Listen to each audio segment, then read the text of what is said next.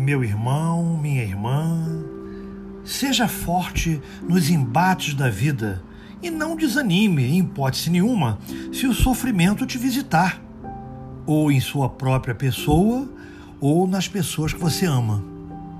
O sofrimento, além de purificar todos nós, realiza o aprimoramento da nossa força interna. Ninguém consegue passar de ano sem prestar exame, não é isso? Ninguém consegue progredir sem sofrer o exame da natureza, que verifica se realmente sabemos ser fortes, suportando as dores do dia a dia.